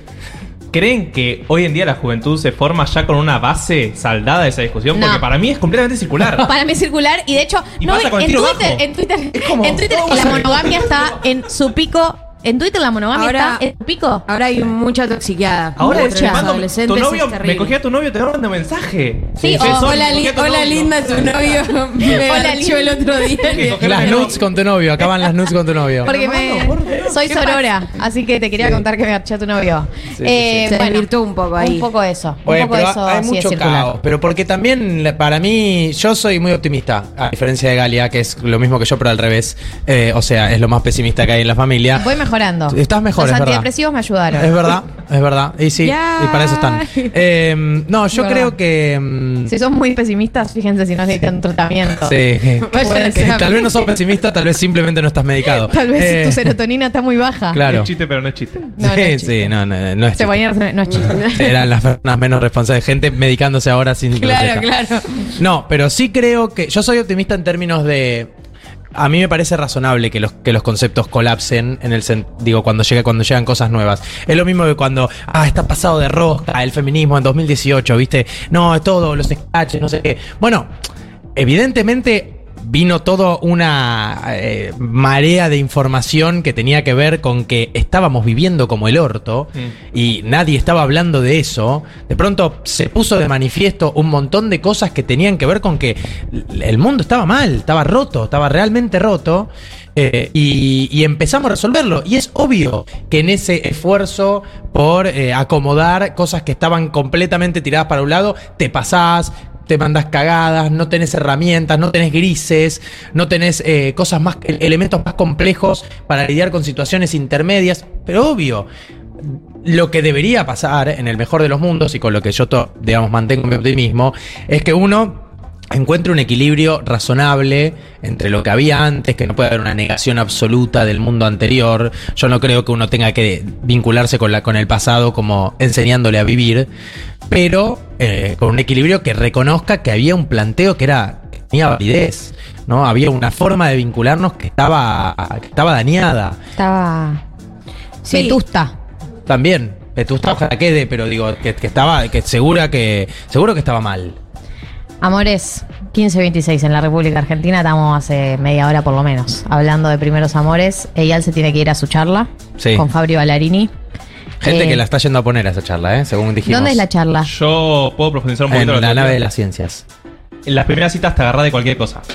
Así que tal vez hubo alguien que se agarró de vos y va a ir en segunda Eh, Por cita eso. a esa charla. Ojalá. Se comparten tus videos, boludo. Yo sí, yo si alguien, yo si Yo alguien no está tengo yendo- ninguna duda de que debe haber generaciones, eh, debe haber gente que debe haber garchado y su primera interacción fue compartirse un video tuyo. La verdad que sería mi- me, me sentiría muy realizado. Factos. Factos. Factos. Sí, Esa es mi realización. Eh, bueno, eh, lo pueden, si están por acá, pueden venirse para Ponerla. Sí, si, están, si están sin plan para ponerla, bueno, hay una charla en media hora ¿eh? de ciencia. En la nave de la ciencia van a estar Eyal Moldavsky con Fabio Larini. Gracias por pasar por nuestro stand. Gracias stand por invitarme. Eh, nosotros seguimos adelante con el programa hasta las 16. Una generación llena de monotributistas. 1990.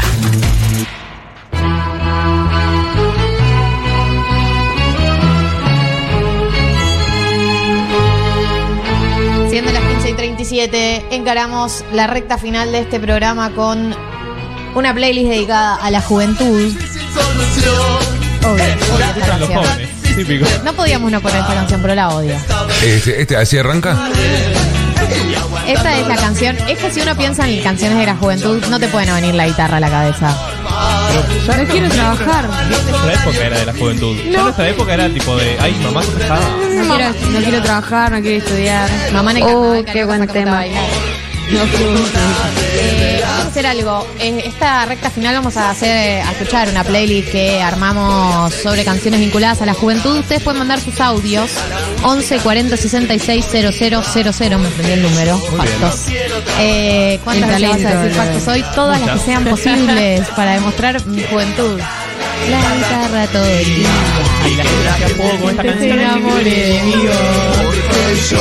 No quiero Cuando tenía 12 años y saltaba. Cantá, aparte. Saltaba un poco de cosas, ¿por qué saltan? Porque el pogo es divertidísimo. Es una de las experiencias más divertidas que puede vivir el ser Aguante el pogo. Todos transpirados.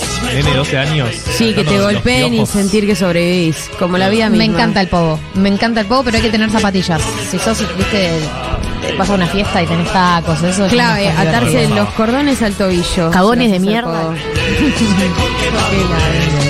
corté la burra, acá le responde con super yo adulto.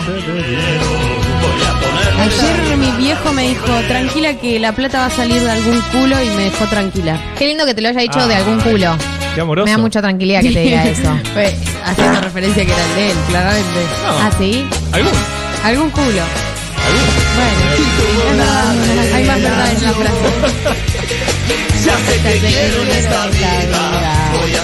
Eh, esta es la guitarra de Los Decadentes en lo que es la primera canción de esta playlist joven. Ahora vienen. Se te cayó el carnet. Vienen ahora.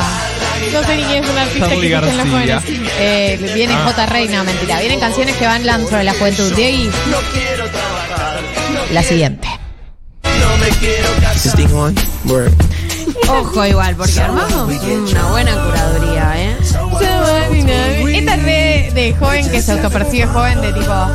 Yo fumo. Medio señor Burns con, el- con la gorrita. Soy re Último chile. lanzamiento. Soy re chill, no me importa nada. Para mí es un poco también de los gringos blancos. Sí, tipo, que se hace que tipo. va a tomar cerveza corona. Los progres, los progres yankees. Claro, y como que se quieren hacer como. "Uh". Yo soy re amigo de los niggas. Los Sí, como. Eminem al principio, Claro. Claro. cuando lo juzgaban. Que es el rap que, que podemos consumir nosotros, básicamente. Eh, sí, esa canción. Bueno, hay algo de mm, cierta actitud eh, con la demostración para la afuera que para mí es muy de la juventud. De que te drogas y necesitas contarlo, esto y necesitas contarlo. Como necesitas demostrar que haces todas estas cosas que hacen los jóvenes. Y para mí, con el paso del tiempo, lo haces cada vez más perfil bajo. ¿No están de acuerdo con Sí, Ay, sí, me parecería que al contrario, diría. ¿Ah, sí? Me parecería Sí, que al pero- contrario.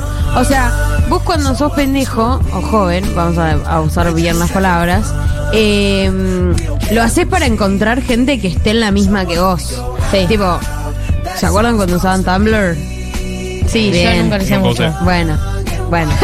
¿Se acuerdan? Y los dos sí, no. Sí, no lo o sé. sea, entiendo Juli dice hablas, que sí, pero así, nunca lo Juli es mi mundo Tumblr. Sí. Eh, pero había algo de ir a buscar o seguir perfiles que más o menos tengan tus intereses y de repente encontrabas el mail de alguien que no sabes de dónde vivías y empezabas a chatear con esa persona. Sí, eso tus, sí. co- tus posteos o tu- lo que mostrabas en las redes sociales era para ir a buscar a iguales. Sí.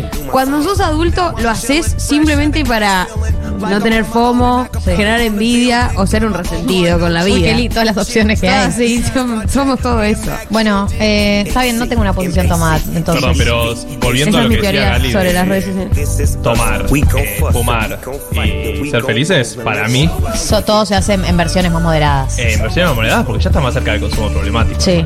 No, O sea, consumo problemático lo de la algunos. fe- lo de la felicidad, Total. no, porque es la falta de felicidad. el Totalmente consumo consumo problemático. Totalmente, lo que era gracioso a los Claro, 18, sí, sí. ahora es un- ahora es tu amigo con consumo problemático que no sabes cómo encarar la conversación. Y también los que no tienen consumo problemático se encuentran a un escenario en donde tenés que empezar a reducir tus consumos de todas las cosas que te divertían porque la pagás con el propio cuerpo. digamos, no, estás golpeado para ir a trabajar el lunes. Y es Eso es lo que pasa. Tenés, Es o sea, terrible. si tenés 17 años y estás consumiendo marihuana hace dos, no es lo mismo si estás consumiendo hace 7 y che, este bajón anímico, ¿de qué, ¿De tal- qué? ¿de qué se trata? A ver, de ahí. Chicos, hablando de juventud, el viernes que tocó Dylan casi me desmayo en el pogo, tengo 31 años y bueno, nada, no sé. Banco. Yo fui, yo fui a Dillon, fui al campo, joven, me quedé en la línea, la cual la gente no hacía pogo. O sea, estaba Claro, muy en el fondo, pogo. muy en el fondo, Literalmente. pero lo más cerca que podía estar del escenario sin estar en el pogo. Dijiste cagón pero a medias. Cagón pero a media, soy joven pero no tanto. Claro. Cuatro lucas está la cuota, el vínculo, fíjate la espalda la próxima. Me encanta ese audio. Vamos el siguiente tema. Dale. Por supuesto. El himno de, el himno. Es, es un himno de la juventud, ¿no? Para mí, más o menos bien. Tiene todo lo que un joven que está dejando de serlo pensaría, diría, sentiría. Sí. La y madre, también, el padre. ¿sabes lo que es? ¿Sabes lo que es también vinculado a la juventud? Siento esta canción. Que es también el, el encuentro con las primeras decepciones Total. de la vida, digamos. Eh, mm, él mató. Como que muchos también lo agarramos en esa edad eh, y nos sentimos muy identificados por eso, porque retrata también como el lado triste eh, De vivir. De, vivir. Y por ahí, de, de- de adolescente, no, no, no lo ves, no la ves todavía, a menos que hayas tenido una vida particularmente difícil y tal. Tengo, tengo, te- tengo una, un concepto entonces ahora de juventud, porque siento que es eso. ¿Qué es? ¿Qué? Que darte cuenta que la vida no es tan divertida como cuando sos adolescente. Sí. O sea, algo melancólico también. Pero como que estás en el borde. Y, y para mí ser, ser feliz, cuanto más grande sos, más laburo lleva a ser feliz. Eh, siento que adolescente hay algo muy como que cae maduro, estás excitado todo el día, vas a la secundaria, te reíste, subís a UPA de tus amigas. Probás cosas por Amigos, primera vez. Qué sé yo, algo de eso. Eh, y eso, y crecer es darse cuenta que, sea, por supuesto se puede ser feliz, pero te tenés bastante que laburar a por ello. No va a cantar así, solito. No quiero laburar más. Uy, no, sabe. Dios. Pero yo escuchaba esta canción con mis 17, 18, no sé Un poco, sí, un poco más para mí más o menos. Sí, pero la escuchaba y yo decía, mm, como viste esa tristeza cuando tenés que sos adolescente, pero que tenés tristeza con canciones y conectás con esa tristeza, pero en realidad no fuiste tan triste, la verdad. O sea, Sí, no- pero no es bueno, con la pero- distancia. No, es con la distancia, claro. es La ves bueno, como ahora- con romance, ¿viste? Ahora, ahora entiendo porque más o menos bien. Como, y aparte claro, la certeza de que estamos todos en la misma. Sí. Eh, si hay algo que hace Santi motorizado es eh, decirte estoy en la misma, ¿eh? Same, bro. Por más que sea un rockstar.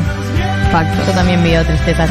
Sabes que nosotros el año pasado cuando vino Santi motorizado al programa, Gran historia. estaba en un muy mal día. Anterior gestión, ¿no? Obviamente. Anterior gestión. Sí, sí, ya sé. Con la ex.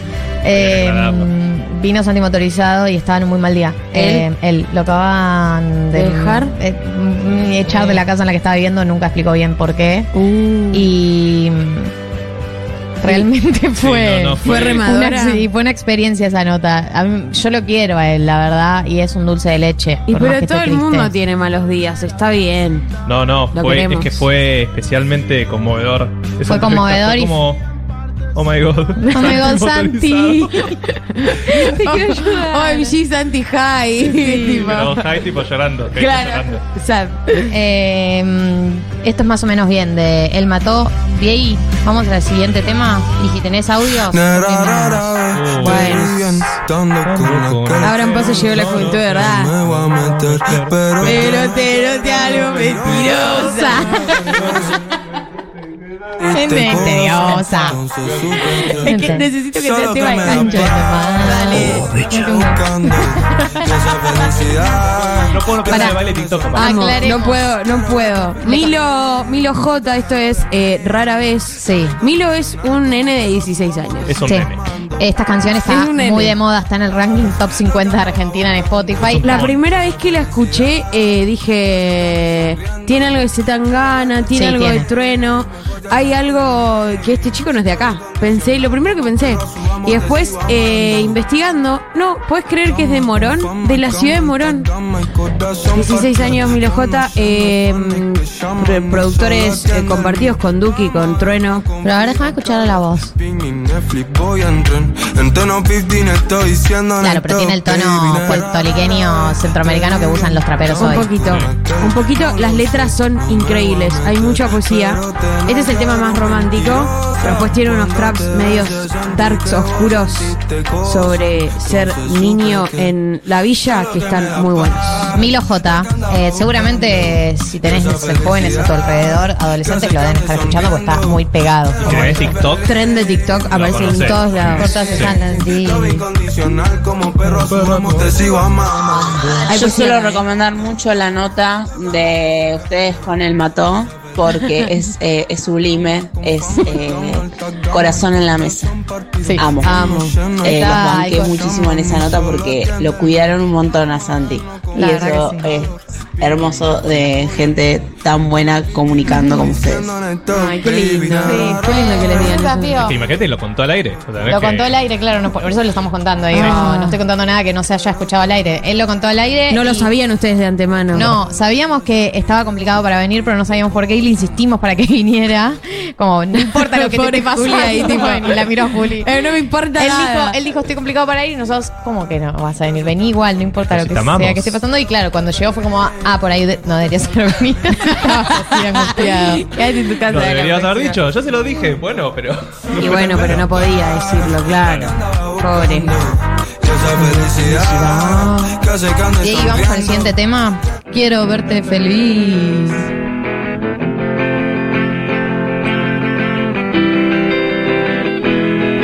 Las ligas menores? Esta es la Liga Ligas Menores. menores, Chris, ¿eh? Es un poco. Mi historia comienza en mi... Sí. Y hay algo de rock barrial, medio rock así como. Che, hubo una discusión del Under esta semana en Twitter y no la vi. ¿Ustedes la vieron? Ah, sí. ¿De qué se trata? De Google. De esas Pasa que no puedo poner tan en tema porque no conozco a la banda en sí, la que está en conflicto. ¿De qué fue la discusión? ¿De si existió el Under o no? Eh, ¿Cómo sí. si existió el Sí. Under? Sí, no. fue un poco De eso. hecho- si existió el Under entre el 2010 y el 2019. Sí, de, de hecho una discusión en, eh, si está muerto el, si ha muerto el rock, un Oh, poco esa pesado. movida, bueno, hay gente que cree que lo que, que se había muerto y que lo revivió. ¿Quién? Sí, ¿Esa banda? Claro. Ah. Eh, y bueno, toda una discusión en torno a qué fue lo que pasó en el rock alternativo o under. Claro, como que lo que era el rock, el rock under es el indie ahora. O sea, no, hay, claro. no hay rock nacional, salvo, no sé, conociendo Rusia, que puedes decir es más del estilo. Hay mucha otro. teoría en el medio, después de Cromañón, chicos. O sea, vayan a leer los libros y después hablemos. Como dice Rosalía, si no sabes el tema, infórmate. No, pero sí, o sea, se sabe que el rock nacional ha perdido mucho. Mucho. Mucha masividad más que otra cosa. Y después apareció el indie y así funcionó. Bueno, bien resumida. Perdón. A ver, la canción no la escuché.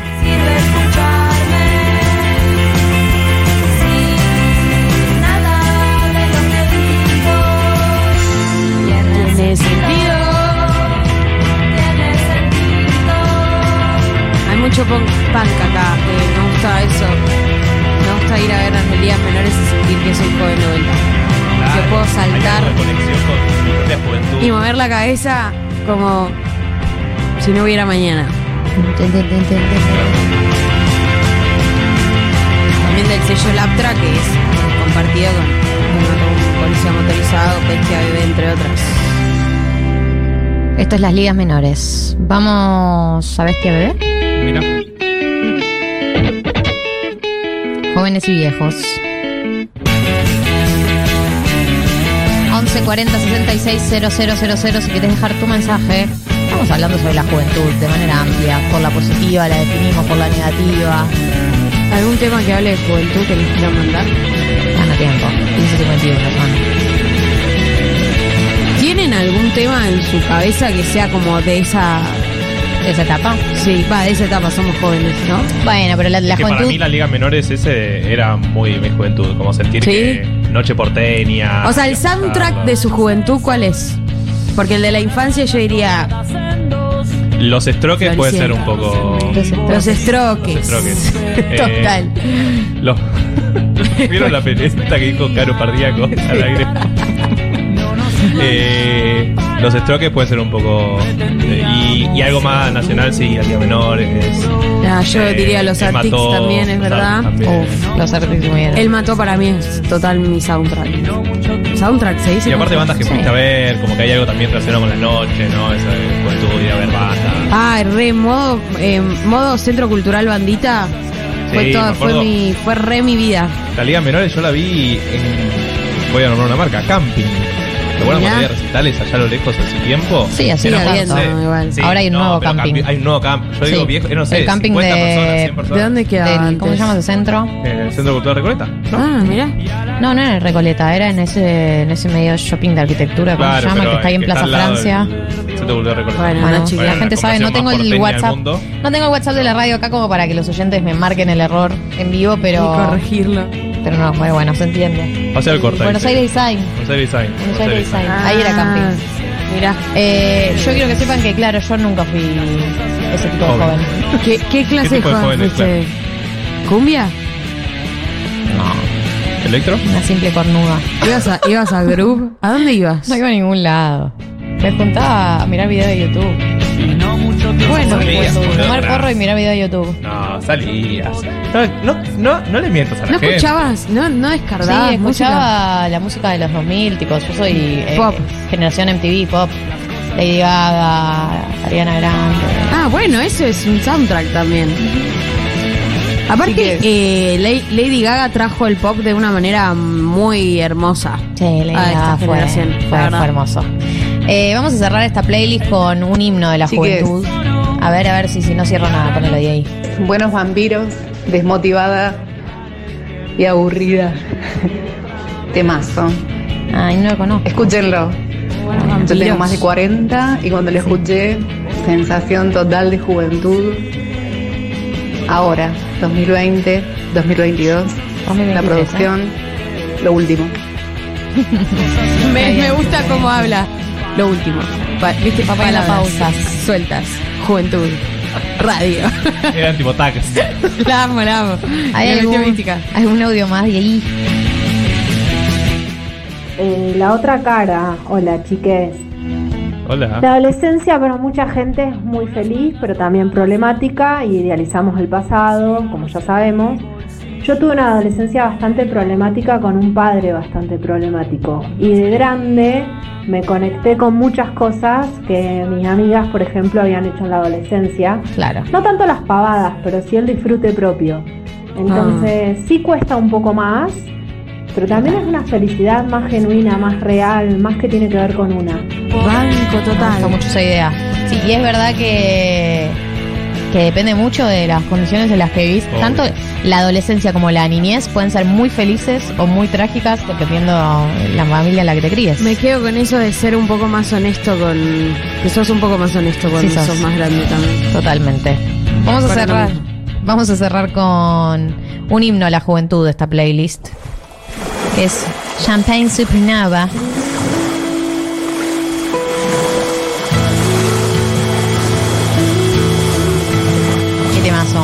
Lo vi en vivo este tema y. ¿Vieron esos temas que recordás haber visto en vivo y te marcaron? Sí. Uno de ellos. ¿En dónde lo viste en vivo? ¿En algún Pepsi Music?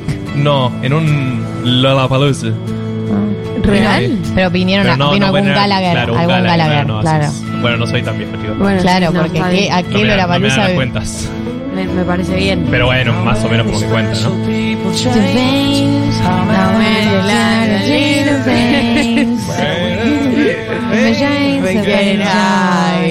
Yo cuando todos los temas hablan de getting high, digo, está hablando de drogas. Está hablando de droga. De paso. Me gusta que cantemos como podamos.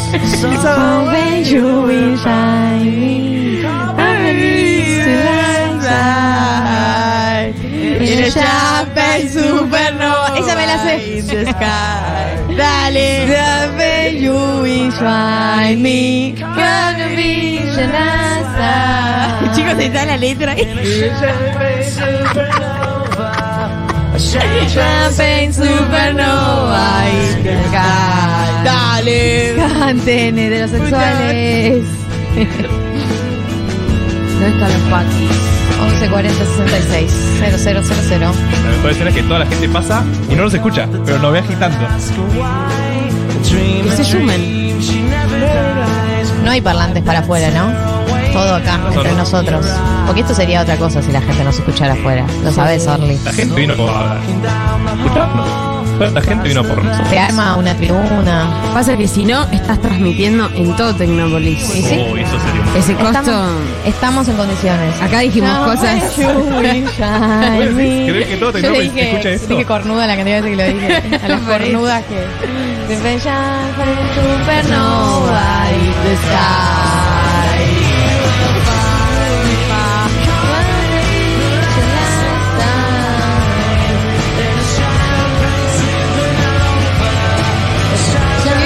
cantás, Marto? Artista. Ah, Hay, hay arte. Hay algo ahí. Yo creo que a mí no me hayas dicho nada, pero igual está bien. Porque sabés quién tomó clase de canto esto. Porque si no queda muy chupamedia, Galia. Ah. Y no puedo tener todas las virtudes dejaste juntas. la tarra. Dejé todo. de canto. Hice canto el año pasado. ¿Y qué pasó? Gracias por notarlo. ¿Por qué te aburrió? Y era medio repetitiva la clase. Le, le dio de alta a la profe. Yo me di de alta.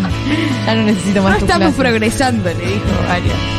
Diciendo que estamos amesetadas. no, dejé todo. Estoy en otras cosas ahora. ¿En qué andás? O al fútbol. Nada más. Es un montón. Qué temazo. 15.58. Nos tenemos que ir despidiendo, amigos, amigas, amigues. Eh, una hermosa transmisión desde Tecnópolis, desde la Feria y Joven. Eh, recuerden que durante el día de hoy y hasta el día de mañana incluido eh, sigue. está todo lo que es el futuro de la tecnología. Es una conjunción de instituciones académicas, sector privado, el Estado, todo para que los jóvenes conozcan las oportunidades que ofrece el campo de la tecnología y la innovación, que es un campo al que vamos a tener que apostar mucho en los próximos años porque de ahí van a salir los dólares. Mi país. Talleres, conferencias, capacitaciones, charlas, espacios interactivos, experiencias digitales, shows en vivo. Hoy está Trueno a las 21 horas, gente. Fíjense en la página de internet que sacás entradas es gratis, pero vas a tener que, que, Retirarlas. que- que sacar, que retirarlas por acá, tal cual. Mañana Eh, también. Mañana también hay show en vivo. Vamos a estar nosotros mañana también con Becha y con Viole. eh, a partir de las 15 horas nosotras. Y bueno, gracias Orly, gracias Diego Vallejos desde ahí desde Medrano, gracias Juli Piasek, gracias a los chicos de Pony que estuvieron acá con nosotros, a mi hermano Yal, a vos Becha, a vos Marto. A vos, Gali. Bueno, eh, disfruten del fin de semana y todavía están a tiempo de venirse para acá, no, no queda lejos. Los que estén en Buenos Aires, por supuesto. No hay que ser porteños centristas, gente, dale. No, Les no. pido un esfuerzo. No te. Sí, que salgan un Bueno. poco ustedes mismos. Hasta el sábado que viene, amigos.